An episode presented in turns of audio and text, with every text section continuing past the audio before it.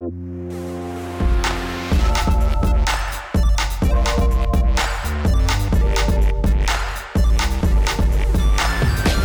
Ihr hört Rush, den Gaming-Podcast von Giga Games und Detektor FM. Wir nehmen Spiele ernst und sprechen ja in der ersten richtigen Folge für 2019 über Gaming im Alter. Wie werden wir zocken, wenn wir älter sind?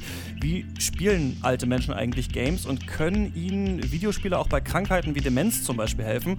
Außerdem natürlich, was haben wir eigentlich äh, gespielt seit dem letzten Podcast? Ich bin Christian Eichler von Detektor FM und spreche mit Viktoria Scholz und Lisa Fleischer von Giga Games. Hi. Hallihallo. Wie geht's euch?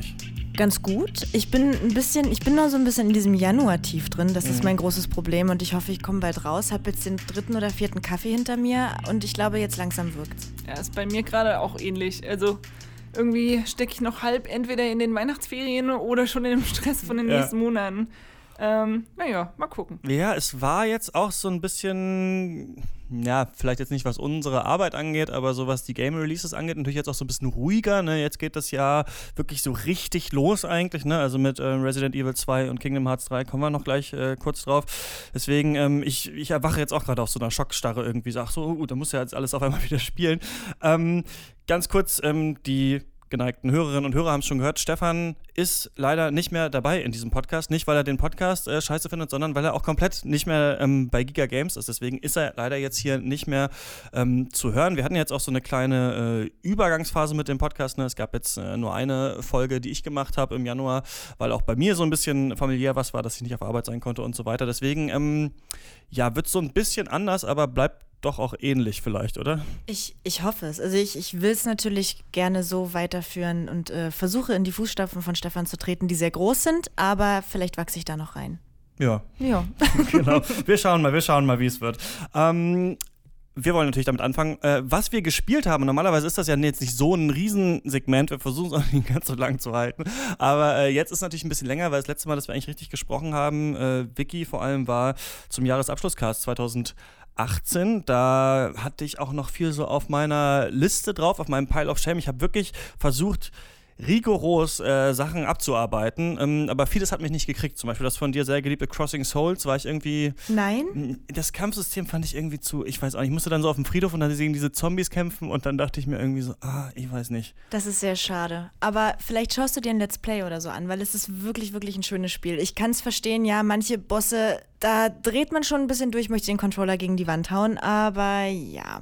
Ich habe Celeste gespielt, weil du es so Ach, gefeiert hast. Geil. Ja. Und wie fandest du es? Ich hab, bin jetzt erst bei der Mitte, aber ich finde das ganz, also es ist irgendwie für mich nicht schwer. Also es ist schon schwer, aber es ist schön, dass man direkt drei Zentimeter neben dem Tod gefühlt wieder einsteigt. Mhm. Man ist sofort wieder in dem Spiel drin. Da ist nämlich der Unterschied zu Crossing Souls. Bei Crossing Souls stirbst du beim Boss und dann musst du dieses ganze Gespräch vor dem Boss nochmal machen, musst nochmal hinlaufen. Ja. Das ist ein bisschen anstrengend. Bei Celeste steigt man sofort wieder ein und es ist, es ist super schön. Ja, also es und das denkt ja. man gar nicht, wenn man so Screenshots sieht. Da denkt man, dachten ja viele, ah, hier so ein olles Pixelspiel irgendwie, was soll das irgendwie in, in 2018? Aber das ist echt ähm, auch so toll animiert, ne? Der Soundtrack ist so toll. Also ich habe das auch weitergespielt, ähm, weil man das ja, ohne das jetzt wieder minutenlang loben zu wollen, aber wirklich auch ewig spielen kann, weil am Ende kannst du ja nochmal in die ganzen Levels rein, noch verschiedene Items sammeln, um so B-Seiten freizuspielen. Und die sind so bockschwer, dass ich immer wieder irgendwann keinen Bock mehr hatte, aber es hat mich immer wieder dann doch dahin geholt und ich bin auch immer noch nicht ähm, durch. Aber du sprichst da was Gutes an, das wollte ich auch noch sagen. Ich habe tatsächlich jetzt mal mich äh, in die wundersame Zauberwelt der Xbox gewagt und mir von einem Freund eine Xbox One geliehen. Ich hatte ja keine. Und äh, mit Game Pass jetzt mal geguckt, was da alles äh, so ist. Und ähm, auch wie bei jetzt Crossing Souls, ich habe vieles nicht ich will sagen, ich habe die Spiele nicht für immer äh, so ad acta gelegt und werde das nie spielen, aber ich habe für viele Sachen jetzt mal so entschieden, brauche ich das jetzt gerade in meinem Leben? Und da habe ich so gemerkt, bei Ashen zum Beispiel, das ist ja so, ne, ähm, das es auch auf der Xbox und auf dem PC gibt, so ein bisschen wie Dark Souls mit Low-Poly-Optik, habe ich gemerkt, irgendwie ist das nur wie Dark Souls, habe ich schon mal, habe ich eigentlich schon mal gesehen, brauche ich nicht. So ein bisschen war das bei Crossing Souls so. Auch Nino Kuni 2 und Divinity 2 habe ich gemerkt, oh, riesengroße Rollenspiele kann ich gerade nicht, aber Cuphead, darauf will ich eigentlich hinaus, habe ich auch ewig schon auf der Liste gehabt und nie gespielt, weil ich nur äh, einen Mac hatte und eine Playstation und eine Switch, also schon ganz schön viel, aber nichts, worauf du Cuphead äh, spielen kannst. Doch, auf Mac gibt es das auch, aber äh, dann wird der Lüfter immer so laut. ähm, Habe ich jetzt auch gespielt und ähm, ich will auf den Punkt hinaus, dass man sofort wieder anfängt, wenn man stirbt. Und bei Cuphead, das sind ja fast, das ist ja dieses ähm, so im 30er Jahre Cartoon-Stil gezeichnete 2D-Jump Run, was fast nur aus bockschweren Bosskämpfen besteht. Und was ich da gemerkt habe, ist, du könntest in dem Spiel Kämpfe nicht so schwer machen, wenn du nicht sofort wieder anfangen würdest. Also wenn du, wenn das, wenn das ein Mega Man-Spiel wäre und die Bosse wären so schwer und du müsstest immer das Level nochmal machen, dann ginge das gar nicht. Und deswegen halte ich Cuphead echt für richtig genial, ist mir aufgefallen, so weil du da wirklich, also nur in so einem Spiel, wo du immer wieder sofort da starten kannst, kannst du das Spiel dann überhaupt aufbürden, dass die Bosse irgendwie vier Phasen haben und du wirklich jedes Muster perfekt auswendig lernen musst. Also das fand ich äh, ganz toll. Das war auch ein cooles Erlebnis, ja. Und zu zweit macht das unglaublich viel Spaß. Ich habe mir nämlich einen Kumpel geschnappt und ja. wir haben das an einem Abend äh, samt Cocktails äh, verschlungen, sagen wir es mal so. Wir wurden, unser Spielstil hat sich dann natürlich der Cocktailanzahl angepasst. Ja, wie ist es denn? Ist das nicht mega chaotisch zu zweit? Ich denke, erst zu zwei würden helfen, aber andererseits springt man sich doch wahrscheinlich genau immer ins, ja, ins Blickfeld rein. Aber wenn du einen Kumpel hast, der unglaublich gut ist mit solchen Spielen, dann schleift er dich halt gut aus, äh, durch diese Level durch. Ah, also okay. ich war quasi diejenige, die das immer, die innerhalb von zehn Sekunden sofort gestorben ist und dann konnte ich mich zurücklehnen, konnte meinen Cocktail genießen und er hat sich das dann, ähm, hat mir dann gezeigt, wie so ein Boss besiegt werden kann. Was hast du gespielt, Lisa? Ich habe nur Kingdom Hearts 3 gespielt und zwar ist mir meine, ich hatte eigentlich auch große Pläne für meine Ferien, ja. aber meine PS4 ist abgedampft und Echt? da hat dann oh gar nichts mehr funktioniert. Ähm, inzwischen habe ich wieder eine und wie gesagt, ich habe Kingdom Hearts 3 gespielt und zwar sehr ausgiebig dafür, weil ich habe auch einen Test geschrieben und ähm, das passt sehr schön eigentlich zu unserem Podcast, weil es so eine kleine Reise in die Vergangenheit mhm. ist. Also ich kenne halt die Spiele von der PlayStation 2. Ja, sag ähm, doch mal, ähm, bist du, bist du ein richtiger Fan? Weißt du, kannst, weißt du irgendwie, was das alles ist? Birth by Sleep und äh, römische 2.8 und was es da alles für Spiele gibt? Du kannst du das, kannst du das quasi im Schlafen runterbeten? Nee, das äh, leider überhaupt nicht. Also ich hatte halt auch zur PS2-Zeit noch Zeit für so Spiele, die mhm. halt auch umfangreich sind. Aber danach äh, ging es dann wegen Schule und Studium halt ähm, steil bergab mit der Zeit für Games. Und deshalb habe ich auch nicht alle gespielt. Nee, aber ähm, die ersten Teile sind mir halt noch relativ gut im Gedächtnis, beziehungsweise die habe ich halt damals total geliebt und deshalb mhm. habe ich mich jetzt auch so auf den dritten Teil gefreut und der ist tatsächlich dem Stil treu geblieben. Also es ist halt immer noch ein klassisches, klassisches JRPG, das halt ähm, dem alten treu geblieben ist, immer noch so ein klassisches Kampfsystem hat, aber halt endlich eine frei bewiegbare Kamera hat, was mich sehr gefreut hat. Ja. Äh, und auch insgesamt sich schon moderner spielt. Also es ist eine schöne Umsetzung in der modernen Zeit der Serie und deshalb mag ich das Spiel auch so gerne. Und es hat natürlich sehr viele coole Referenzen auf Disney und Pixar-Filme, die ich persönlich halt auch klasse finde. Also insgesamt für mich ein sehr, sehr gutes Spiel. Ähm, wenn man es so allgemein betrachtet und mit anderen Spielen vergleicht, habe ich dem Ganzen jetzt eine 8,5 von 10 gegeben, was mhm. ja auch noch sehr gut ist. Ja, ich bin ähm, daran total interessiert. Ich habe ein bisschen mit hm, mit Missgunst vielleicht kann man sagen, auf dieses Jahr geblickt, so auf 2019, auf die Release-Liste, weil ich mir so dachte, nachdem wir, oder für mich war letztes Jahr so ein bisschen das erste Jahr ja im Gaming-Journalismus und ich habe auch echt viel gespielt. Ich habe hab letztes Jahr so, so 45 Spiele durchgespielt oder so. Ein paar waren noch so, lagen noch so auf der Platte von 2017 und ich musste nur ein Level spielen. Ich habe mir das alles aufgeschrieben, also irgendwie bin ich schon bei so 45 gelandet und habe dann aber am Ende vom letzten Jahr gemerkt, so, boah, du hast aber echt viel gespielt und auch echt viel wo du dich auch so ein bisschen durchgequält hast, was eigentlich gar nicht so Spiele für dich sind. Und deswegen würde ich ganz gerne so 2019 ähm, ein bisschen auch gucken, nicht mehr alles irgendwie auf Zwang auch spielen zu müssen, sondern auch zu gucken, okay, was willst du eigentlich wirklich spielen, was passt eigentlich so zu deinem, zu deinem Typ auch. Zum Beispiel habe ich halt jetzt ähm, endlich in den Weihnachtsferien The Witness durchgespielt von Jonathan Blow, dieses Puzzle. Man ist auf einer Insel und muss diese äh, Zeichenrätsel lösen, das ich wirklich, wirklich genial fand. Ähm, und habe dann auch wieder so mal so ein paar, ein paar, mehr Rätselspiele gespielt und dann so gemerkt, okay, was kommt denn eigentlich jetzt so Wichtiges raus Anfang des Jahres? Und dann so Resident Evil 2, Devil May Cry 5, Kingdom Hearts 3 und ich dachte mir so, ah, das sind diese alle diese alten japanischen Serien und ja, das ist alles irgendwie cool, aber ich merke halt auch viel von so Gaming-Journalismus, was ich mitbekomme, ist halt auch fast nur so Erklärungen der Unterschiede von diesen 100.000 Kingdom Hearts-Teilen. Also es ist halt so sehr Nerd-Themen und ich bin selber voll der Gaming-Nerd, aber es gibt immer noch so, das kennt ihr wahrscheinlich auch, immer noch so einen anderen Nerd-Bereich, von dem man gar keine Ahnung mehr hat. Und deswegen ähm, dachte ich mir so, oh, habe ich da Lust drauf? Und äh, dachte erst, ich spiele es nicht, Kingdom Hearts 3. Und jetzt habe ich aber doch ähm, einen Code bekommen, unverhofft, und sogar zwei Codes, deswegen können wir sogar eine äh, Version verlosen. Ähm, und werden mir das, glaube ich, anschauen. Nur dann ist mir aufgefallen, da sind ja auch noch diese ganzen neuen Disney-Referenzen von so Filmen, die ich gar nicht gesehen habe, wie Frozen und, äh, weiß nicht, Fluch der Karibik 4 und sowas. Und Ralf Reichts und so, das schreckt mich auch so ein bisschen ab. Also ich glaube, ich muss das so ein bisschen als Trash spielen. Taugt es dafür auch? Also kann man es auch so ein bisschen ironisch äh, spielen? Ich denke mal schon, also ich habe von einigen Kollegen gehört, dass man das auf jeden Fall sehr gut kann. ich persönlich bin halt ein riesen Disney-Fan und habe das halt ja. alle Filme gesehen und für mich ist es eher so eine nostalgische Erinnerung als jetzt viel Trash, weil ich mag die Filme tatsächlich auch noch heute. Das ist ich ja auch nur so gesagt, so, dass meine jeder Freundin, damit was anfangen äh, kann. Äh, kennt ja, also meine Freundin hat nie einen Disney-Film gesehen oder einen oder so gesehen, die ist nicht damit aufgewachsen so und kennt sich auch wenig mit Gaming aus. Und Kingdom Hearts ist ja so ein bisschen die Fusion aus Final Fantasy und Disney und ich, wenn ich ihr das zeigen würde, würde sie sagen, was, was zur Hölle passiert da eigentlich? Ja? Ja, aber dafür taugt es auf jeden Fall, weil es mhm. hat sehr viele What the fuck-Momente. Selbst für mich, weil ich habe, glaube ich, einen Bruchteil der Story des dritten Teils jetzt verstanden, weil das so komplex ist. Ja. Ähm, muss man da, ja. das nimmt sich ja super ernst auch, oder? Aber muss man da dann auch wirklich so aufpassen oder? Das frage ich mich so, weil ich höre immer so, dass die Story so komplex ist, dass man es eh nicht rafft. Also. Ich weiß gar nicht, ob sie sich super ernst nehmen. Also ich natürlich wissen das letztendlich nur die Entwickler, aber dadurch, dass sie halt auch Donald und Goofy mit reinpacken ja. und die so ein bisschen zu den Hofnarren machen und die auch tatsächlich, glaube ich, so bezeichnen teilweise, glaube ich nicht, dass sie sich so Bier ernst mhm. nehmen. Ähm, also ich denke mal schon, dass es so teilweise schon für lustige Momente sorgen kann und das will das Spiel halt auch. Also von dem her bietet sich dafür bestimmt an. Ich bin mal gespannt, was deine Freundin davon hält, wenn ja, sie sowas noch nie gesehen hat. Ich auch. Ähm, wenn ihr Kingdom Hearts 3 äh, für die PlayStation 4 gewinnen wollt, dann schreibt uns doch eine Mail an rush@detektor.fm. Schreibt doch mal, warum Kingdom Hearts so, warum Kingdom Hearts das geilste Franchise ist, was es gibt. Möchte ich gerne lesen. per Mail so ein paar Zeilen bitte. Äh, dann verlosen wir unter allen Einsendungen ein Spiel. rush@detektor.fm ist die Adresse. Mm, wir sehen auf jeden Fall, dass die japanischen Entwickler, so die altehrwürdigen Studios, gut, außer vielleicht Konami, gerade äh, ziemlich stark sind. Ne? Also Square Enix jetzt mit Kingdom Hearts 3 gestartet, jetzt Capcom hat Devil May Cry 5 noch im Köcher und jetzt mit Resident Evil 2. Ähm, ja, so den ersten großen Release des Jahres gelandet und das erinnert mich sehr an letztes Jahr, denn dann sind sie ja mit Monster Hunter World rausgekommen, auch ziemlich so am Anfang des Jahres und alle dachten so, ja, mal gucken, wie das wird und sowas. Und dann hat das, war das ja das erfolgreichste Spiel von denen ever.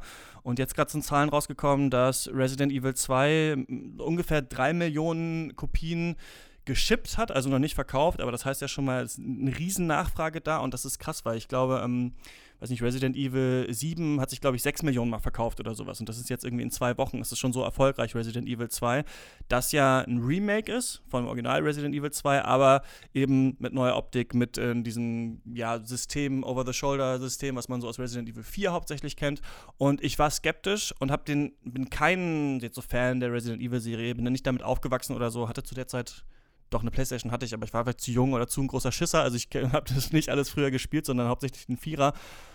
Und ich finde es richtig gut. Also, und ich war skeptisch. Ich dachte so, ja, ja, die Leute finden das alle gut, weil die alle Resident Evil lieben und so weiter. Aber ich habe das gespielt und dachte so, wow, also das ist wirklich, hat mich sehr an Dark Souls auch erinnert. Das ist so ein konsequentes, brutales Spiel, das dich nicht an der Hand nimmt, aber trotzdem super gut durch dieses Spiel durchleitet, dass ich wirklich ähm, begeistert war. Also zum Beispiel, wie viel, die Munition ist ja knapp, ne? Ist ein Survival-Horror-Spiel. Wie knapp die Munition immer ist. Vicky, du hast ja auch gespielt. Das ist, ich weiß nicht, wie sie das berechnen lassen oder ob, äh, wie, was die heilige Formel für Munitionsknappheit ist, aber die haben das rausgefunden. Ich laufe da immer rum und denke immer, fuck, du hast, wenn der nächste kommt, bist du eigentlich am Arsch. Und das äh, finde ich wirklich grandios. Du hast auch viel gespielt, ne? Ähm, leider nicht so viel. Und zwar haben wir das im Stream gespielt. Auf mhm. äh, Twitch TV slash äh, Giga kann man sich das mal anschauen. Da habe ich das mit Chris, einem Kollegen von uns, gespielt, der ganz, ganz großer Fan ist. Mhm. Und ich selber bin halt sehr kritisch, was Remakes angeht ja. oder generell Remastered-Versionen, weil ich mir denke, okay, ihr habt das schon mal für 60 bzw. 70 Euro rausgehauen, jetzt habt ihr die Grafik ein bisschen hochgeschraubt und jetzt wollt ihr nochmal das gleiche Geld. Was ist denn hier los? Aber bei dem, bei Resident Evil 2 merkt man halt wirklich, es war ja nicht nur die Grafik, die jetzt unglaublich ist, sondern es sind halt so viele andere Dinge, die sie verändert haben, dass das irgendwie teilweise nochmal ein ganz anderes Spiel ist. Und dass es halt auch so viele Zielgruppen anspricht, dass es halt diejenigen gibt, die sagen, oh, ich habe da 98 den zweiten Teil schon mal gespielt und trotzdem habe ich noch Spaß an diesem Remake und es fühlt sich neu an und nicht so wie damals. Und halt diejenigen, die halt leider nicht damit aufgewachsen sind oder die es halt nicht spielen konnten, die halt sagen, boah, das gruselt mich halt immer noch so. Und ähm, ja, ich fand es halt sehr lustig, wie der, wie der Chat bei Twitch reagiert hat, als ähm, mein Kollege hat gespielt. Ich habe halt zugeguckt, wie ähm, Chris irgendwie zehn Kugeln auf den Kopf geschossen hat von so einem Zombie und der dann wieder aufgestanden ist. Ja. Und du immer das Gefühl hattest, ja. also eigentlich will dir das Spiel wirklich mit dem Zaun direkt ins Gesicht sagen, du musst eigentlich nur wegrennen, du hast keine andere Chance. Ja, okay, wenn du zehn Kugeln hast, denkst du, es ist, es ist viel, aber damit kriegst du nicht mal einen Zombie tot gefühlt. Also du musst wegrennen und du musst laufen, weil du hast keine Macht. So, und dann noch die Rätsel dazu, dann diese Geräuschkulisse, die ja auch nochmal unglaublich ja. ist. Und dann, wenn du dann zum ersten Mal auf diese Licker triffst, dann denkst du dir, oh Gott. Ja, und das macht so viel. Äh es hat so ganz komische Gameplay-Design-Elemente, äh, die eigentlich altbacken wirken. Also zum Beispiel ist es ja so, dass wenn du etwas im Inventar hast, kannst du es nicht ablegen und dann wieder aufheben, sondern du kannst es nur wegschmeißen. Also wenn das Inventar voll ist und du findest ein Item, das du unbedingt brauchst, dann musst du ein Item komplett wegschmeißen, was du im Inventar hast und dadurch lernst du irgendwann, hm, deswegen sollte ich vielleicht nicht alles aufheben, deswegen sollte ich vielleicht manche Sachen liegen lassen, dann komme ich später nochmal hier hin und hole das wieder zurück. Aber da ja zum Beispiel auch du die Fenster verbarrikadieren kannst, wenn du das nicht machst, dann kann es sein, dass dieser Gang auf einmal voll ist mit fünf Zombies. Und dadurch hat man immer so eine Mental Map von, diesem, von dieser ganzen Polizeistation und weiß, okay, fuck, in dem Gang da hinten sind, glaube ich, noch total viele Zombies. Da liegt aber noch Munition. Eigentlich bräuchte ich die. Vielleicht kann ich da durchrennen. Oder hm, soll ich jetzt das wegschmeißen, um das andere zu nehmen? Denn ich brauche dieses Item auf jeden Fall. Und wenn ich jetzt erstmal zurückgehe und wieder herkomme, dann, ne, diese, man hat, also hat die ganze Zeit so eine Panik und äh, diese Gedanken und ich, mir hat das voll Spaß gemacht, das so zu spielen. Ich hätte das nicht gedacht und ich glaube tatsächlich, dass es, wie du sagst, viele Zielgruppen anspricht, weil es auch nicht so, es ist nicht so der Abfuck wie Resident Evil 7 für Leute, die keinen Horror mögen. Also Leute, die wirklich irgendwie auch ein bisschen nicht so Bock auf, das heißt nicht Bock auf Horrorspiele haben, aber jetzt nicht so viele Horrorspiele spielen. Für die ist, glaube ich, noch was anderes, wenn du Leon S. Kennedy mit einer Knarre in der Polizeistation bist, als wenn du da irgendwie alleine aus der Ego-Perspektive oder in VR durch dieses Horrorhaus läufst. Also ich glaube, das ist so ein echt ganz guter Middle Ground. Und ähm, mein Problem war nur, ich wollte es eigentlich auch für diesen Podcast durchspielen. Dachte gestern Abend, okay, du hängst noch irgendwie ein paar Stunden an die Session dran, aber es gibt, man wird ja dann irgendwann verfolgt durch diese Station von so einem Vieh, was ich jetzt nicht näher beschreiben will. Und dann dachte ich nur so kurz, okay Leute, ich habe keinen Bock mehr, ich bin raus. Ich weil das fand ich so geil, dass du so, also das ist ja auch was altmodisches, dass du immer wieder durch die gleichen Räume läufst. Und dadurch kennst du wirklich irgendwann jeden Raum und dann sagt das Spiel, okay, und jetzt verfolgt dich jemand durch diese Station. Und da hatte ich so viel Schiss, dass ich dachte, okay, ich will erstmal nicht mehr. Das zeigt, glaube ich, wie gut es designt ist. Ähm, ja, kommen wir doch zum eigentlichen Thema dieses Podcasts. Auf jeden Fall, ja, startet das Jahr doch mit zwei ähm, recht starken Spielen, auch wie das letzte. Mal gucken, wie es weitergeht. Ähm, wir wollen über ein ganz anderes Thema sprechen, nämlich Gaming im Alter. Ist ein Thema, das als auch Stefan, als er noch hier war, was wir lange schon auf der Liste hatten und ähm, zu dem ihr jetzt eine Themenwoche macht. Erzähl doch mal, Lisa ja, wir haben halt äh, das Thema ja, wie du schon selbst gesagt hast, schon lange auf der Liste, auch in der Redaktion. Vor allem, weil uns halt aufgefallen ist, dass das Thema gerade verstärkt halt in Foren diskutiert wird oder immer wieder Situationen oder Menschen bekannt werden, die älter sind und zocken und dabei coole Sachen machen. Wie halt zum Beispiel, mir ist da halt eingefallen, die Rollenspiel-Omi aus Ultima Online Forever, die halt eine Gilde leitet selber und da halt als Oma fungiert. Also die ist halt Seelsorger für die Mitspieler. Äh, ich glaube, wenn sie es online könnte, dann würde sie ihnen auch einfach Kekse backen und ein Glas Milch hinstellen. Also es ist halt super süß, die Geschichte. Und es wurde vor kurzem bekannt, dass es eine 87-jährige Oma gibt, die halt noch so einen alten Nintendo DS hat und der Enkelsohn von ihr ist Entwickler und hat sich den mal angeguckt, äh, als der kaputt ging und herausgefunden, dass sie über 3500 Stunden in Animal Crossing verbracht hat. Also es ist halt richtig krass und wir dachten halt uns, das sind so süße Geschichten, die äh, irgendwie einem auch so ans Herz gehen und einen so freuen. Vielleicht finden wir halt selber welche. Und dann haben wir uns auf die Suche begeben und tatsächlich einiges gefunden und jetzt äh, Material für eine ganze Woche. Und für den Podcast, ähm, ganz grob mal gefragt, wie auch jetzt neben dieser Woche seht ihr denn so dieses Thema Game? Also wenn ihr Gaming im Alter hört, woran müsst ihr da denken? Äh, ich denke da als erstes eigentlich an meine Oma, weil ich durch meine Oma zum Zocken gekommen bin. Sie hat nämlich von. Echt? Ja. sie hat nämlich einen Sohn, also meinen Onkel, der halt Videospiele verrückt ist und ähm, hatte irgendwie, der sammelt auch gerne Konsolen und hatte halt noch einen alten NES rumstehen. Und den hat er dann meiner Oma geschenkt, die jetzt muss ich ein bisschen ausholen, eine Gaststätte hat, das heißt selbstständig ist. Und wir alle wissen, die Gastronomie ist eine sehr stressige Branche. Mhm. Also brauchte meine Oma irgendwas, was sie so ablenkt mal und was sie so den Alltagsstress vergessen lässt. Also hat sie immer auf dem NES gezockt, meistens. Also NES oder auch SNES dann später oder ähm, auch Sega Mega Drive. Und da hat sie dann Asterix und Obelix gespielt oder irgendwelche Disney-Spiele, was auch immer, Mickey Mouse rettet irgendwen. Und ich durfte öfter am Wochenende zu meiner Oma und habe mich immer gefreut, weil ich dann immer meiner Oma zugeguckt habe, wie sie gezockt hat. Das und ja saß dann da irgendwie als fünf- oder sechsjähriger auf der Couch und habe ihr halt zugeschaut und dann kenne ich halt noch die Zeiten, wie man an einer bestimmten Stelle ist, nicht speichern kann und deshalb dann die Konsole noch angelassen hat über Nacht, um dann, weil es halt einfach, weil du nicht ausschalten konntest, weil es keinen Speicherpunkt gab. Und dann hat man sich am nächsten Tag, bin ich ganzzeitig aufgestanden, habe mich übelst gefreut, meine Oma geweckt und gesagt, Oma, komm, wir müssen jetzt weitermachen an der Stelle.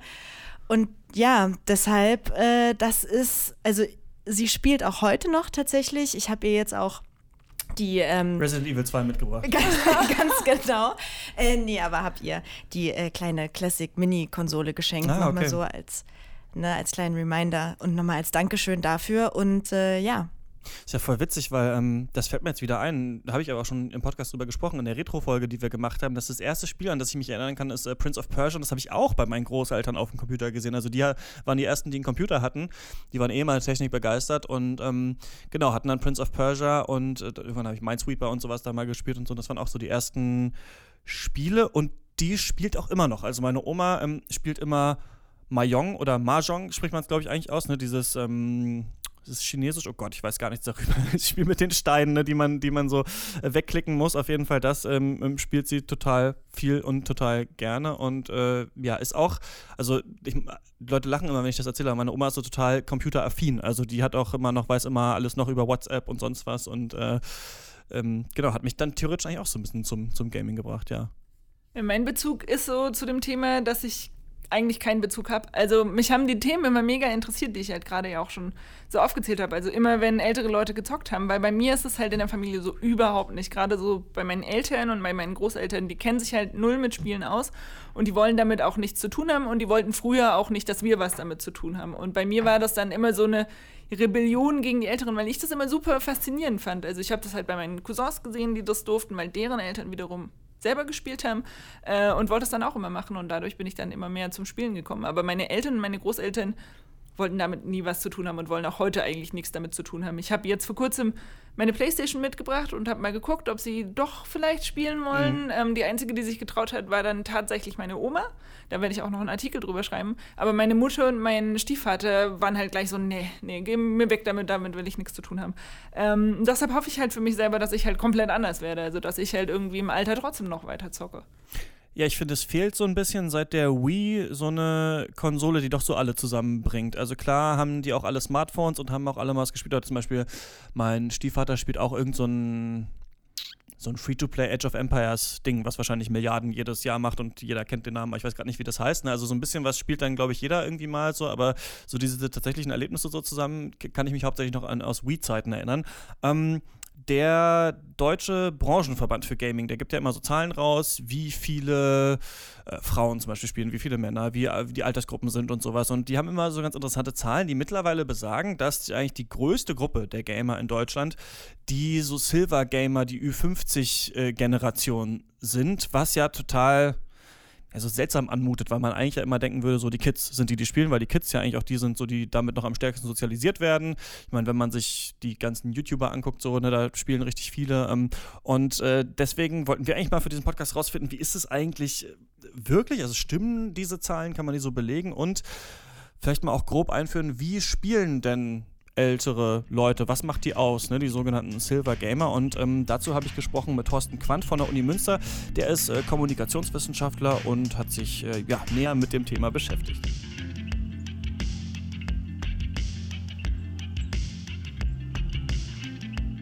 Schönen guten Tag. Guten Tag. Wenn man sich die aktuellen Zahlen vom Verband der deutschen Games-Branche, Game, ansieht, dann heißt es da, ähm, die Gruppe der Ü50-Gamer ist die größte in Deutschland. Und das klingt für mich immer so ein bisschen absurd. Kann das wirklich sein? Kann das stimmen? Ja, die Zahlen, die wir haben, sind normalerweise etwas niedriger. Ähm, der Verband äh, weist eigentlich immer höhere Spielerzahlen aus. Das hängt möglicherweise auch damit zusammen, wie die Spieler definieren. Ist immer die Frage, äh, ist ein Spieler einer, der wirklich sehr intensiv spielt oder ist es jemand, der vielleicht einmal im Monat äh, sein Handy rauskramt und dann eben irgendwie Sudoku spielt? Wenn ich diesen weitesten Spielerkreis mir angucke, dann kann es natürlich sein, dass die Älteren einen großen Teil ausmachen. Äh, weil die halt mal vielleicht ein Spiel in den Händen haben. Und dann hat man natürlich eine sehr große Gruppe auch bei den Älteren. Ähm, Wenn es um die Hardcore-Zocker geht, dann sind wir aber immer noch bei den jüngeren Spielgruppen. Also kann es sein, dass ja in manchen Zahlen dann irgendwie jede Oma, die mal solitär gespielt hat, dann auch irgendwie aufgenommen wird?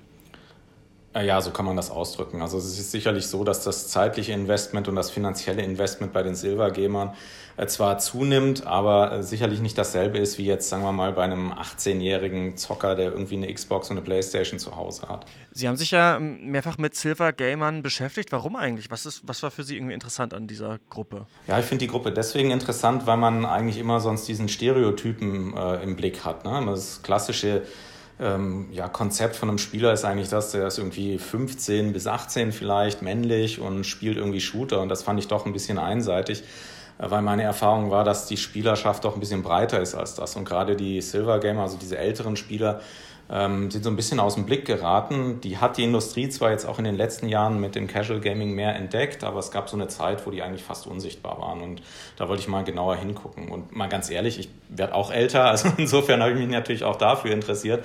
Insofern auch eine gewisse Selbstreflexion.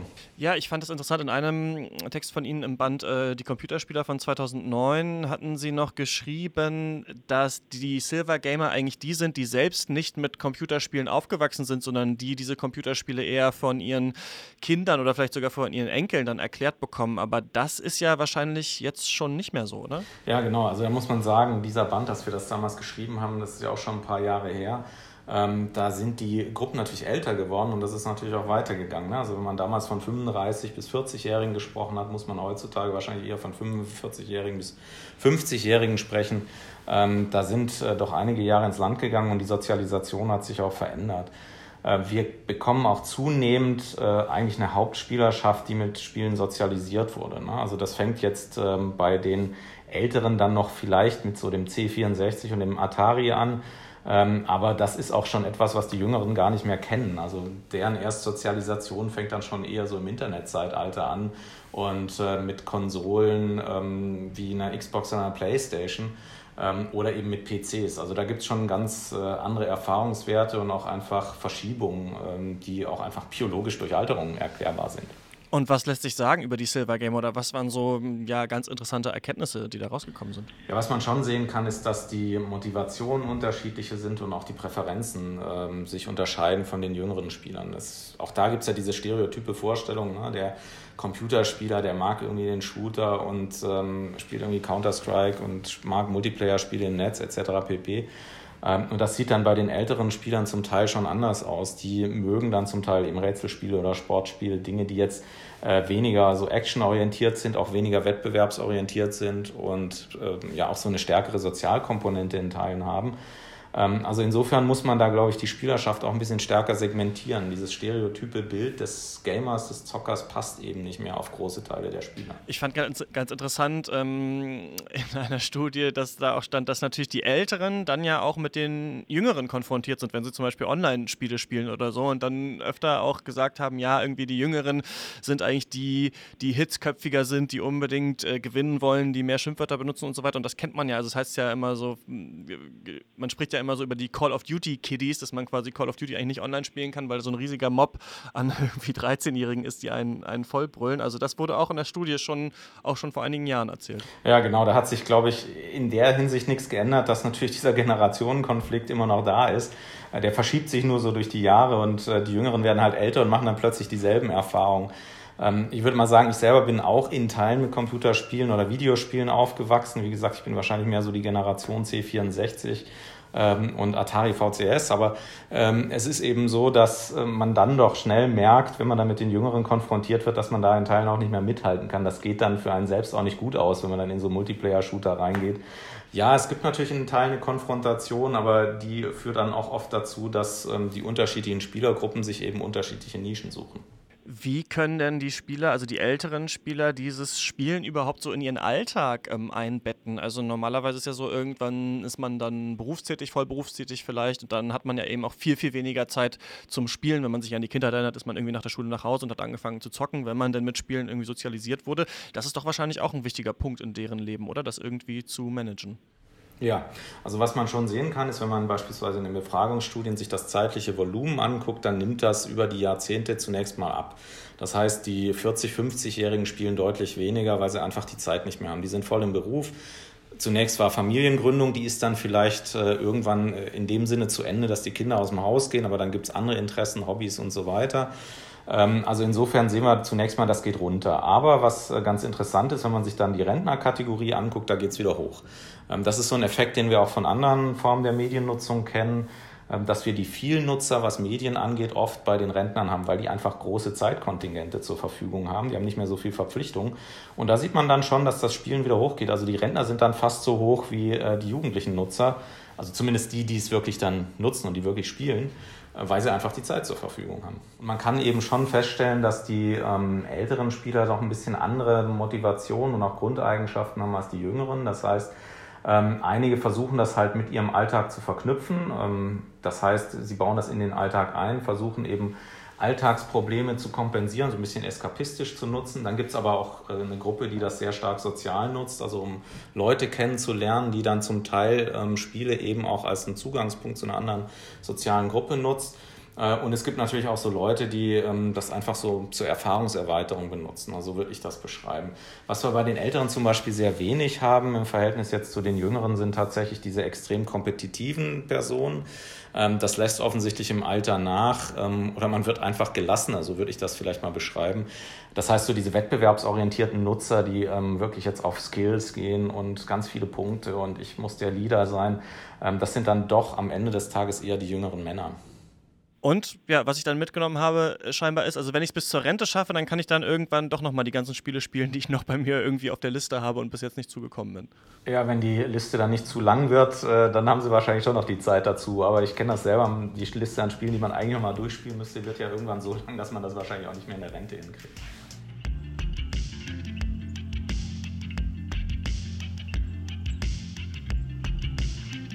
Ja, ich fand dieses ähm, Gespräch ganz witzig, weil er das einerseits alles wissenschaftlich untersucht hat, aber andererseits Sachen auch total plausibel irgendwie klingen. Zum Beispiel dieser Aspekt, dass die Leute keine Zeit mehr haben, wenn sie älter werden. Und das ist auch so ein Ding, warum ich jetzt hier Resident Evil 2 nicht durchgespielt habe. Also klar, ich hätte mich noch zwingen können, gestern Nacht bis nachts um 2 zu spielen, aber es ist natürlich, ne, wenn du irgendwie voll berufstätig bist, dann ist es natürlich die Frage, wann hast du die Zeit zu spielen? Und ich weiß, dass auch bei Gaming-Medien ihr auch nicht hier morgens zur Arbeit kommt und nur zockt den ganzen Tag und dann nach Hause geht, sondern ja auch viel in eurer Freizeit zum Beispiel spielt und so. Das heißt, ähm, ja, man findet gar nicht unbedingt immer die Zeit. Und das ist, glaube ich, ja auch so ein, so ein Alter. Gut, ich bin jetzt auch 30, ne? Der, er hat ja gesagt, manchmal zählt man schon ab 35, also so weit ist es gar nicht mehr für mich zum Silver Gamer. Aber ähm, kennt ihr ja wahrscheinlich auch das Problem, oder? Die Zeit zu finden. Das ist so ein bisschen mein Problem mit Red Dead Redemption 2. Ich habe das gar nicht erst angefangen, weil ich wusste, dass bevor ich mich da in eine Mission eingefuchst habe, dann sind eigentlich schon zwei, drei Stunden vorbei und die Zeit habe ich leider einfach gar nicht. Und ähm, Divinity 2, was du erst angesprochen hast, ist halt wirklich ein Spiel, das will ich so unbedingt gerne weiterspielen, aber ich habe dafür einfach nicht die Zeit. Ich habe das Gefühl, ich laufe von einem Punkt zur Karte zur anderen, ja. dann sind zwei Stunden vorbei und dann müsste ich ja eigentlich auch schon ins Bett gehen, weil ich am nächsten Tag wieder früh aufstehen muss. Da bin ich an meine Grenzen gestoßen, übrigens, dass ich auch dachte, irgendwie, ich raff es gar nicht. Also eigentlich weiß ich ja, wie Spiele funktionieren, aber bei Divinity 2 dachte ich so, okay, ich bin jetzt da rein, ich habe irgendwas angeklickt, okay, auf einmal bin ich im Kampf gegen sieben Magier und sofort tot und ich weiß gar, ich weiß gar nicht, wo ich hätte anfangen müssen überhaupt. Deswegen also, da habe ich so richtig gemerkt, ah, okay, krass, doch, hier brauchst du eigentlich mehr Zeit. Du musst dich eigentlich richtig mal da reinfuchsen so und dann. Das hat so viele Mechaniken, die du ja. wirklich dann irgendwann erst nach 50, 60 Stunden. Also das Schlimmste daran ist, du hast diese erste Insel, das ist, also Divinity 2 ist ein super Beispiel für genau das. Du hast diese erste Insel, du hast irgendwie 50, 60 Stunden gespielt und dann denkst du dir, wow, jetzt bist du schon ganz schön weit gekommen. Und dann bist du auf dem Schiff und dann auf einmal sagt dir das Spiel, so, das war jetzt das Tutorial. Hast du vielleicht gemerkt, dass du noch Fähigkeiten oder sowas ändern willst? Das kannst du jetzt hier machen, aber ab jetzt fängt das Spiel erst an. Und Jetzt bis, bis, ja, bis dahin bin ich gekommen und dachte mir, aber ich bin doch jetzt, wie, wie kann das denn jetzt sein? Ich habe doch schon 50, 60 Stunden reingesteckt. Und ja, früher hätte ich mich gefreut und mir gedacht, boah, geil, du hast die ganzen Sommersemesterferienzeit, mhm. jetzt dieses Spiel weiterzuspielen. Das ist Gott sei Dank, bist du erst bei 10 Prozent. Und jetzt denke ich mir so, oh Gott, nein, ich kann das nicht weiterspielen. Wo, Zeit. Es ist nicht umsonst, glaube ich, dass ähm, in der Spielepresse gerade solche kurzen Sachen auch wie Gries zum Beispiel auch gut besprochen werden, weil die Gaming-Redakteure ja auch alle älter werden und dann so merken, okay, das kriege ich eine Woche vor Release, das habe ich in zwei Stunden durch, dann kann ich mir noch ein bisschen Gedanken machen, dann kann ich es, äh, weiß ich nicht, dann bewerte ich es vielleicht so ganz gut. Also ich glaube, dass es auch so eine Diskrepanz ist. Ne? So, ich glaube, jüngere Spieler haben auch Bock, dass die Spiele dann 100 Stunden dauern und das ist, da siehst, das ist einfach so ein Unterschied, glaube ich, mittlerweile zwischen den Altersgruppen. Ich glaube, junge Gamer haben auch keinen Bock, dass das Spiel nur zwei Stunden lang ist, aber bei so, je älter die Leute werden, kennt ihr alle, glaube ich, dass man sagt, oh Gott sei Dank, das geht nur, das geht nur drei Stunden, dann kann ich spielen und habe einen Eindruck. Ähm, ja, genau. Aber ihr habt ja, ähm, oder wolltest du noch was sagen, ob du das kennst? Ich, ja, also eigentlich kann ich mich halt auch nur wiederholen. Bei mir sind es halt die JRPGs, die ich halt super gerne spiele und halt ja. halt früher auch super exzessiv gespielt habe. Aber wenn ich mir jetzt halt angucke, dass äh, Dragon Quest 11, wie lange das Spiel geht, oder auch so ein Pokémon, wenn du alles äh, machen möchtest da drin, wie lange das dauert. Also ich habe teilweise früher halt hunderte von Stunden da reingesteckt ja. und jeden Inhalt mitgenommen und jetzt kann ich halt durchrennen. Wenn ich Glück habe, spiele ich es bis zum Schluss durch und nehme noch ein paar ähm, Quests im Endgame mit, aber meistens endet das so kurz vor der letzten Quest und dann kommt das nächste Spiel schon raus. Also ja, ich kann euch da nur zustimmen. Äh, ich würde mir eigentlich auch, also ich würde mir nicht unbedingt wünschen, dass die Spiele kürzer sind, aber ich würde mir halt mehr wünschen, ich hätte mehr Zeit für solche Spiele. Ich würde mir manchmal wünschen, dass die kürzer sind. Aber, aber was ich auch interessant fand aus dem Interview ist, dass ähm, die rausgefunden haben, dass ältere Spieler, ja, was man sich vielleicht auch ganz gut vorstellen kann, halt auch nicht so aufregende und twitchy Spiele spielen. Ne? Also nicht so viel Ego-Shooter, nicht so viele, weiß ich nicht, Jump and Runs, sondern dann eher Aufbaustrategie und solche Geschichten. Und ähm, ihr hattet ja jetzt auch, ja, ältere Gamer und nicht irgendwelche älteren Gamer, sondern weltberühmte, deutschlandberühmte äh, ältere Gamer. Äh, hier haben die auch sowas hauptsächlich gespielt? Also erstmal, es geht um Senioren zocken, so heißt der YouTube-Kanal. Genau, und dann waren zwei Senioren bei uns, ähm, einmal Melita, einmal Peter, und haben mit äh, Camila, die auch das Interview geführt hat, und mir zusammen Mario Tennis Aces gespielt. Und weder Camila noch ich haben dieses Spiel jemals gespielt, obwohl wir es beide auf unserer Switch haben, aber noch nie angemacht. Aber Peter, der Ende 70-jährige Senior, hat uns dann erklären müssen, wie dieses Spiel genau funktioniert und kannte aber auch irgendwie jede, jede kleine Regel mit Schiedsrichter, Challenge, Blöffen, was auch immer. Da habt nicht mal ich durchgesehen. Aber ja, was auf jeden Fall auch sehr niedlich war, ist, wir haben sie ein bisschen im Büro durchgeführt und dann standen wir in der Grafikabteilung und ich habe gesagt, hier, das sind die beiden Senioren von Senioren Zocken im YouTube-Kanal und unser Grafikchef sagte nur, Mensch, ich bin so, so neidisch auf euch, weil ich bin berufstätig, ich kann nicht so viel spielen und ihr könnt das den ganzen Tag machen. Und das war so süß, die beiden anzuschauen und wirklich, also Melita hat dann gesagt, ja, ich bin auch jeden Tag, bin ich glücklich, darüber, dass ich dafür, dass ich Geld bekomme dafür, dass ich halt Spiele testen darf. Euch, euch in Mario Tennis abzuziehen. Ja. Genau, uns in Mario Tennis abzuziehen. Aber hey, also es wird bald ein Video dazu geben und da wird man sehen, dass äh, ich äh, die Siegerin war. Genau. Und äh, wie gesagt, Camila hat das Interview dazu geführt und Ausschnitte daraus hören wir jetzt.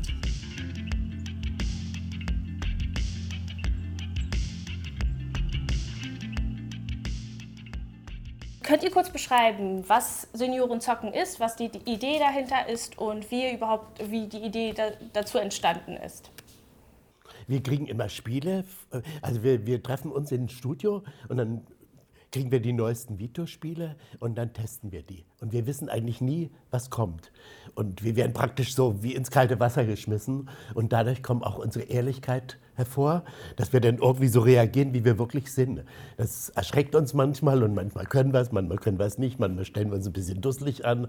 So ist es einfach. Und was sagst du dazu? Es macht mir unheimlich Spaß, Freude.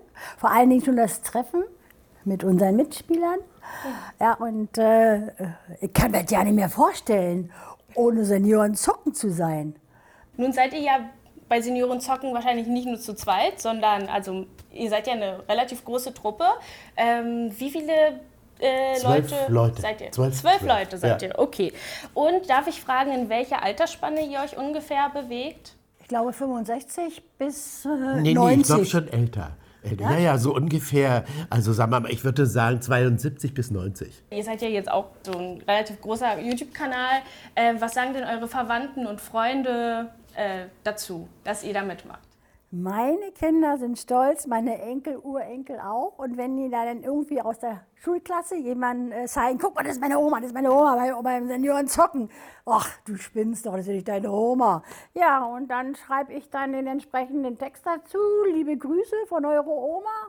Ja, und dann wird es erst geglaubt. Die sind alle stolz und freuen sich drauf. Die sagen mal, Oma, wir ziehen Hut vor dir.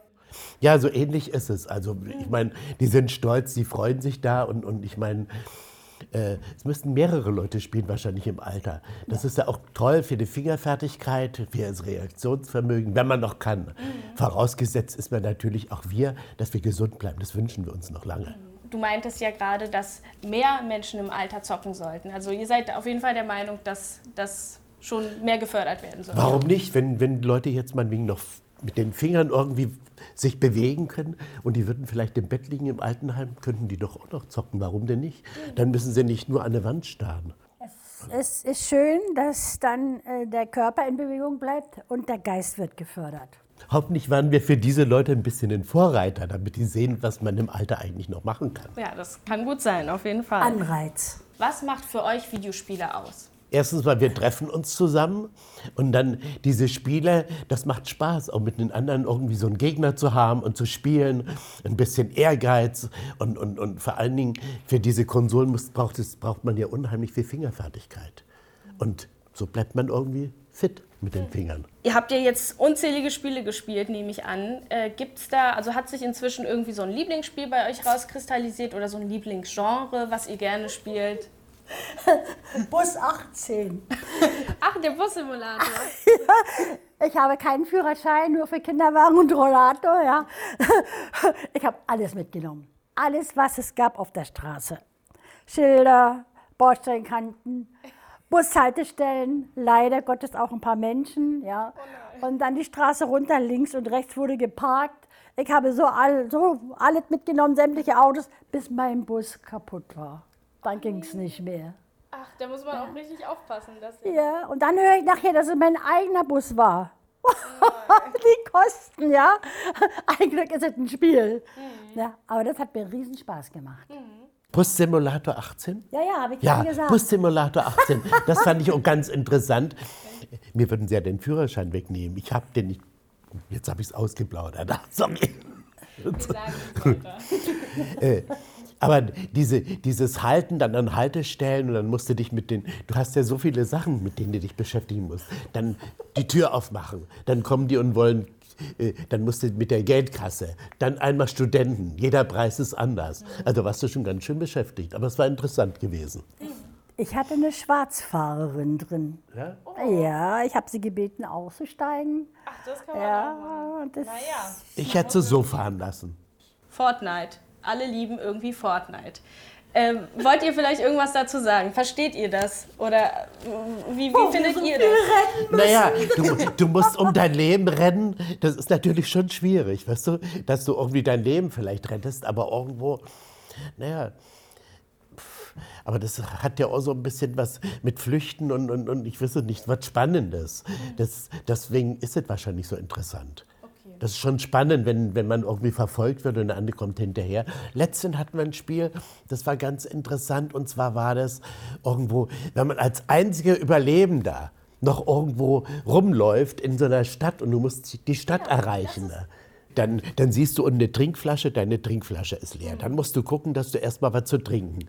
Dann gehst du in Räume und die Schränke, dann musst du dann gucken, ob du die Schränke aufmachst. Und, und es ist schon interessant. Und du musst die Stadt erreichen. Ne? Ich hätte noch zwei Fragen, die so ein bisschen, sage ich mal, sensibler sind. Äh, einmal ähm, die Frage, wie ihr selber auf Spiele reagiert, die den Zweiten Weltkrieg thematisieren. Ihr seht da wahrscheinlich das so ein bisschen aus einem anderen Blickwinkel als so die jüngere Generation. Ähm, ja, wie seht ihr das? Ich finde es traurig, dass es immer wieder und immer wieder gezeigt wird. Es wird immer wieder alles aufgewühlt und dann ist man wieder mittendrin. Ich finde es schrecklich. Also ich war, ich war ein Kind im Kinderwagen, ich kann mich nicht an Krieg erinnern. Aber meine Schwester, die ist sechs Jahre älter. Also und für meine Mutter, die wir sind, meine Mutter, die ist ja aus Dresden, die ist dann durch den Bombenhagel gerannt. Und ich glaube, für solche Generationen musste schon was ganz was Grässliches bewirken. Äh, aber im Hinblick auf ähm, so in, in, als Bild- Bildungsintention, also um, um halt die, die jüngeren Die Generationen. Geschichte doch, genau. die sollte bleiben, das ist doch wichtig. Das ist ja unsere Geschichte. Und wenn man vielleicht solche Sachen zeigt, vielleicht kommt es dann nie wieder. Dann, das, das ist ja wirklich mal gewesen.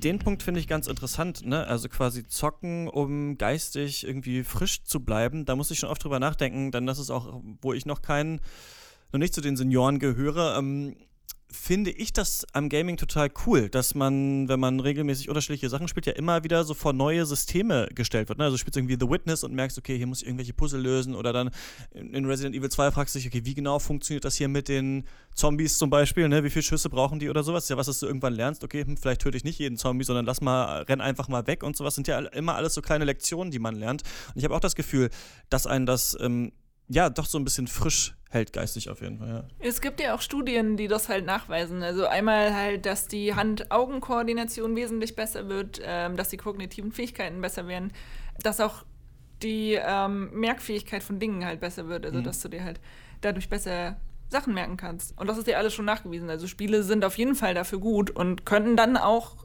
theoretisch für Rentner gut sein, um sich diese Fähigkeiten halt zu erhalten. Und das sprichst du natürlich auch an, weil wir natürlich auch ein Interview in die Richtung geführt haben. Nee, ähm, erzähl doch mal, das, du hast mit den Entwicklern, glaube ich, gesprochen von der Retrobox? Genau, nee, fast, aber von Retrobrain, also Retro so Brain, heißt die Firma. Ja. Äh, und die entwickeln die Memorebox. Also du hast gerade beides miteinander ah, gemorft. Aber okay, genau, ja. Retrobrain ja. und Memorebox. Das und ich habe da. Alzheimer bei mir, der Schneiden. Darf man so einen Witz machen? Nee. Dann solltest du nochmal The Witness spielen. Das hilft dann bestimmt. Äh, und ich habe auf jeden Fall mit Mandy Yerdes äh, gesprochen. Sie ist dort Projektmanagerin, QA-Managerin und macht auch noch das Mini-Design. Also sie hat gesagt, sie ist so das Mädchen für alles dort bei der Firma. Und unter anderem gehört halt auch zu ihrer Tätigkeit, die Kunden der Memoro-Box zu betreuen. Und das sind halt vor allem Rentner und vor allem auch solche, die Demenz haben. Also die Memoro-Box behandelt quasi schon Demenz mit Videospielen. Ähm, das ist so eine kleine Box, die basiert auf der Kinect-Kamera, zeichnet also die Bewegungen der Spieler auf. Ähm, da gibt es auch so ganz einfache Spiele, sage ich mal. Also jetzt keine Shooter oder so, sondern ich glaube, es gibt Bowling, Fahrradfahren, also so alltägliche Sachen, die mhm. die Rentner auch kennen und die sie dann in den Spielen nochmal machen können, weil sie das halt in der Realität nicht mehr machen können. Und wie gesagt, spricht sie halt sehr viel mit den Kunden und ähm, was genau sie da herausgefunden hat, wie die Kunden darauf reagieren, was die ähm, Memore-Box auch äh, im Detail macht. Also es umfasst noch viel mehr als das, was ich gerade so geschildert habe. Das hat sie mir im Interview erzählt und Ausschnitte daraus hören wir auch jetzt. Aber nur einen ganz, ganz kurzen Ausschnitt. Hallo, hier ist Christian. Ich sitze gerade am Schnitt und die Spur dieses Interviews ist leider beschädigt. Da ist so ein Knacken drauf, wie ihr gleich hören werdet. Deswegen habe ich mich dafür entschieden, daraus nur zwei Minuten zu spielen. Das sollte, glaube ich, erträglich sein. Ansonsten ging es im Interview hauptsächlich eh eigentlich darum, wie diese Box aufgebaut ist, dass sie mit Kinect funktioniert, dass es da Bowling und noch ein paar andere Spiele gibt. Die wichtigsten Gedanken kommen aber jetzt. Manche sind sehr, sehr aufgeschlossen. Es gibt äh, Senioren, die einfach auch äh, Lust haben auf Abwechslung. Dann gibt es natürlich auch genauso die Senioren, die vielleicht dann ein bisschen Angst auch vor Technik haben und sich damit nicht auskennen. Und die sind dann meistens am Anfang ein bisschen skeptisch, aber sobald sie sehen, dass andere das spielen und damit Spaß haben, wollen sie eigentlich auch mitmachen. Auch wenn sie am Anfang skeptisch sind, sind die meisten danach eher aufgeschlossen und haben auch Lust mehr zu machen und mehr mitzuspielen und natürlich auch mehr Punkte zu erreichen, weil wir haben auch ein Punktesystem ähm, in den Memore-Spielen. Bei den sehr fitten Senioren aus dem betreuten Wohnen, da kriege ich ähm, teilweise schon Bug-Reports von denen oder dann kriege ich Verbesserungsvorschläge. Also sie sind da sehr engagiert.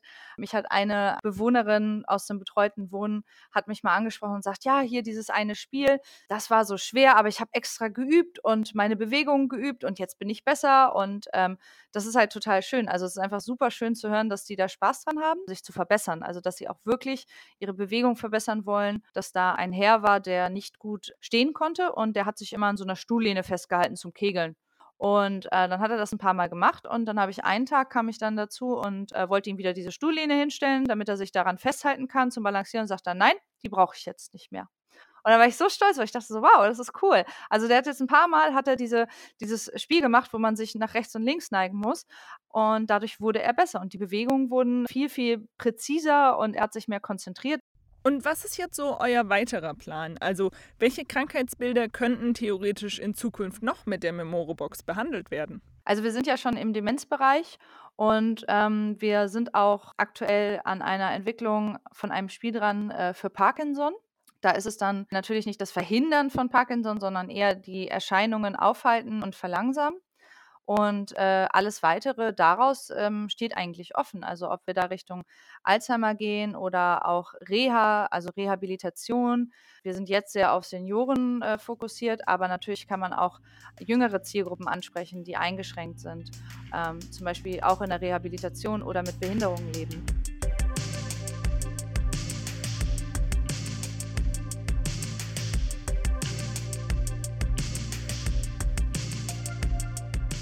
Welchen Gedanken ich daraus jetzt irgendwie ganz interessant fand, ist halt, dass die Senioren, die ähm, ja jetzt, die ihr interviewt habt, die äh, auf ihrem eigenen Kanal spielen, aber auch mit denen Mandy gesprochen hat, davor ja jetzt noch nicht wirklich Gaming-Erfahrungen gesammelt haben. Also vielleicht so ein bisschen im Casual-Bereich, aber halt nie so richtig gespielt haben. Wir ja aber schon. Und ich habe mir irgendwie so ein bisschen die Frage gestellt, behalten wir unsere Skills? Spielen wir im Alter halbwegs noch das, was wir jetzt spielen, oder spielen wir dann auch Casual-Spiele? Habt ihr euch dazu noch äh, schon mal Gedanken gemacht? Ich fand auf jeden Fall ganz interessant, dass äh, Thorsten Quandt auch gemeint hat, dass früher Silver Gamer eigentlich auch wirklich die waren, die von ihren Kindern oder von jungen Leuten überhaupt erklärt bekommen haben, was Spiele sind. Also eben nicht die, die damit aufgewachsen sind. Und jetzt werden aber eben auch die älter, die tatsächlich schon als Kinder auch gespielt haben, ne? so wie wir. Aber ähm, also erstmal hoffe ich, dass wir nicht irgendwie Resident Evil 37 dann spielen, weil bei manchen Spielen kann man ja auch wirklich so mittlerweile, ich weiß nicht, ob wir das so auch rechnen, wie viele Elder Scrolls erlebe ich eigentlich noch, weil mittlerweile es kommt ja irgendwie nur alle zehn Jahre eins raus oder irgendwie GTA oder so, da weiß man ja schon, okay, GTA 9 wird wahrscheinlich knapp werden. so, also ich hoffe so ein bisschen, dass es nicht, dass es auch noch die gleichen Sachen äh, sind, die wir spielen.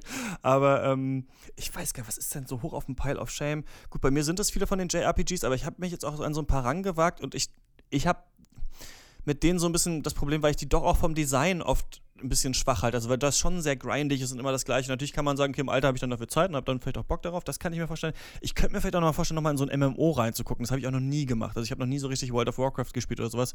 Sowas könnte ich mir vielleicht vorstellen. Dann mal zu sagen, okay, irgendwie, ähm, hat ja auch einen sozialen Aspekt, das ist im Alter ja vielleicht auch ganz cool. Meine Oma hat zum Beispiel auch so eine Senioren-Chat-Gruppe, ähm, wo die immer chatten. Also vielleicht könnte ich so eine Senioren-WoW-Gruppe dann machen oder sowas. Ja, das kann ich mir vorstellen. Ich habe ja noch Dragon's Dogma auf meiner Liste. Das ist so ein Spiel, an das ich irgendwie jeden Tag noch denke, was ich mal Kommt für die Switch, ne? Richtig geil. Ich habe richtig Bock. Was ich angefangen habe auf dem PC mit äh, und jetzt irgendwie nur mit 60 Stunden abgeschlossen habe, aber irgendwie gefühlt auch noch nicht weit gekommen bin, weil ich mir diese ganze Welt einfach mehrmals angeschaut habe und mhm. eigentlich von diesen 60 Stunden 50 Stunden nur da rein investiert habe. Huh, welche, welchen Bogen nehme ich denn? Oder werde ich Dolche nehmen und bin die ganze Zeit nur am Waffenschmieden und was auch immer. Und so unlogisch es klingt, aber ja, es kommt jetzt für die Switch und ich glaube, da werde ich nochmal angreifen und das einfach nochmal noch mal von vorne anfangen.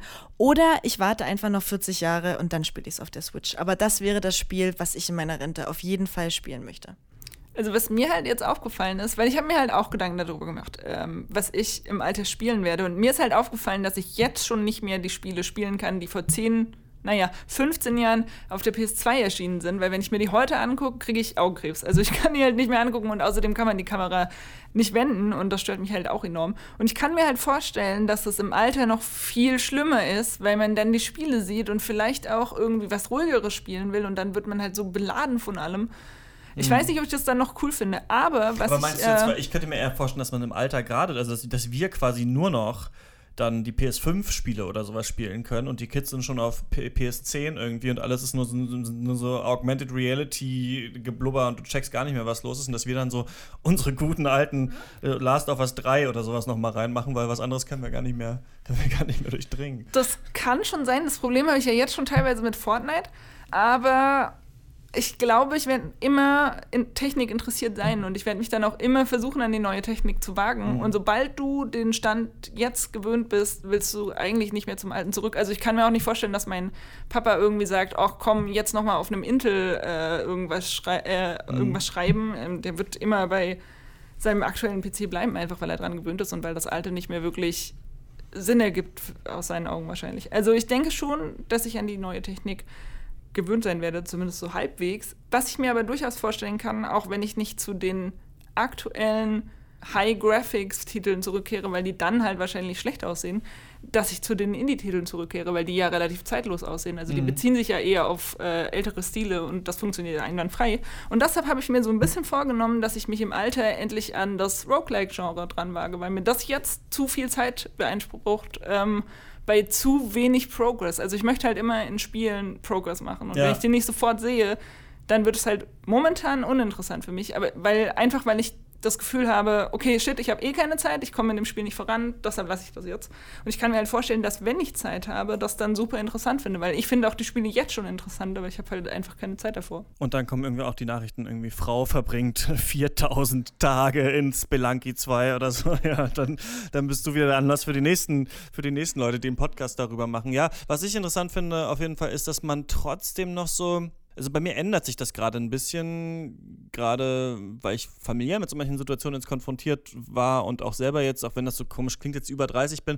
Man denkt immer so, finde ich vorher, ja, und haha, irgendwann sitzen wir im Altersheim und zocken alle. Das war immer so, das war für mich immer so ein Gedanke, wo ich so dachte, ja, und irgendwann, wenn wir alt sind, dann spielen wir da alle Xbox oder sowas. Aber mittlerweile ist es so, okay, das ist schon irgendwie, ich kann das schon so ein bisschen sehen. Also ich kann, weiß schon, es ist tatsächlich irgendwann wahrscheinlich so der Fall, dass man sich damit irgendwie auseinandersetzen muss. Und ähm, ja, deswegen ist es, ich habe das Gefühl, auch jetzt mit dieser Podcast-Folge, dass es so ein bisschen mehr Realität ist. Aber ich kann mir trotzdem noch nicht ganz vorstellen, wie es läuft, weil es natürlich auch die Frage ist, kannst du überhaupt zum Beispiel noch einen Controller halten irgendwann? Ne? Also ist es so, funktioniert das noch gut oder brauchst andere Eingabemöglichkeiten? Wie weit ist auch Virtual Reality in, in 20, 30 Jahren? Ne? Ist es dann alles viel einfacher?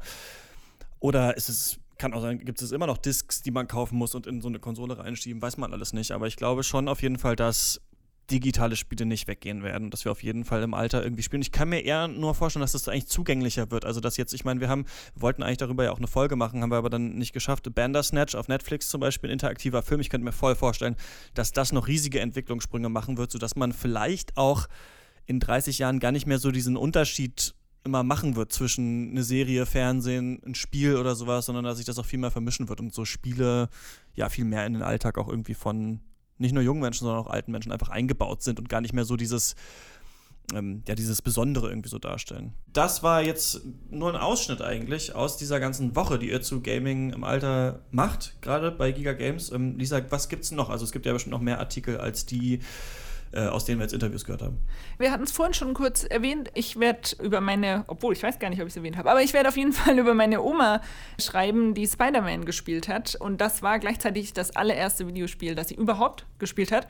Äh, und werde dann darüber berichten, wie sie sich geschlagen hat. Äh, Vicky schreibt über ihre Oma, wie sie sie zum Zocken gebracht hat. Und dann gibt es noch einen Artikel, der, den ich persönlich besonders interessant äh, finde, obwohl er nicht von mir kommt oder vielleicht auch gerade deshalb, ich weiß es nicht. Eine Autorin von uns hat einen Gaming-Kurs für Eltern besucht und berichtet, äh, was denn Eltern da drin lernen und was es ihnen bringen soll. Und genau, die Woche ähm, findet vom, es ist eigentlich so eine halbe Woche, vom 6. Februar bis zum 10. Februar statt und die ganzen Artikel findet ihr wie immer bei giga.de slash games. Da gibt es auch diesen Podcast, aber natürlich auch in, äh, in einem eigenen Podcast-Feed, das wisst ihr ja wahrscheinlich auch schon, aber er heißt Rush und ihr könnt ihn auf Spotify finden und auf Apple Podcasts und äh, wherever you get your podcasts, sagen die immer in so, in so amerikanischen Podcasts. Ein Abo würde uns freuen. Nochmal der Hinweis, ihr könnt äh, Kingdom Hearts 3, das jetzt aktuell frisch raus ist für die PS4 gewinnen, schreibt mir einfach eine Mail, rush.detector.fm. Warum ist Kingdom Hearts die geilste Serie, äh, die es gibt? Dann äh, könnt ihr an der Verlosung teilnehmen und sonst ähm, könnt ihr natürlich auch noch andere Sachen machen. YouTube-Kanal von Giga abonnieren. Jetzt auch neuerdings Twitch-Kanal, von dem ich schon gesprochen habe, twitch.tv slash games. Ich habe mir es aber gerade noch... Games ist wahrscheinlich- ja. twitch.tv slash giga. Was mir gerade eingefallen ist, vielleicht äh, könnte man auch sagen, wenn, wenn ihr schon eine E-Mail schreibt, um das Spiel zu gewinnen, vielleicht als ähm, kleine Fleißaufgabe, versucht doch mal die Geschichte von Kingdom Hearts in nur zwei Sätzen zu beschreiben. Ja, finde ich Uiuiui. schlecht. Das, und dann kriegt ihr aber wirklich, wenn ihr äh, gewinnt, das Spiel.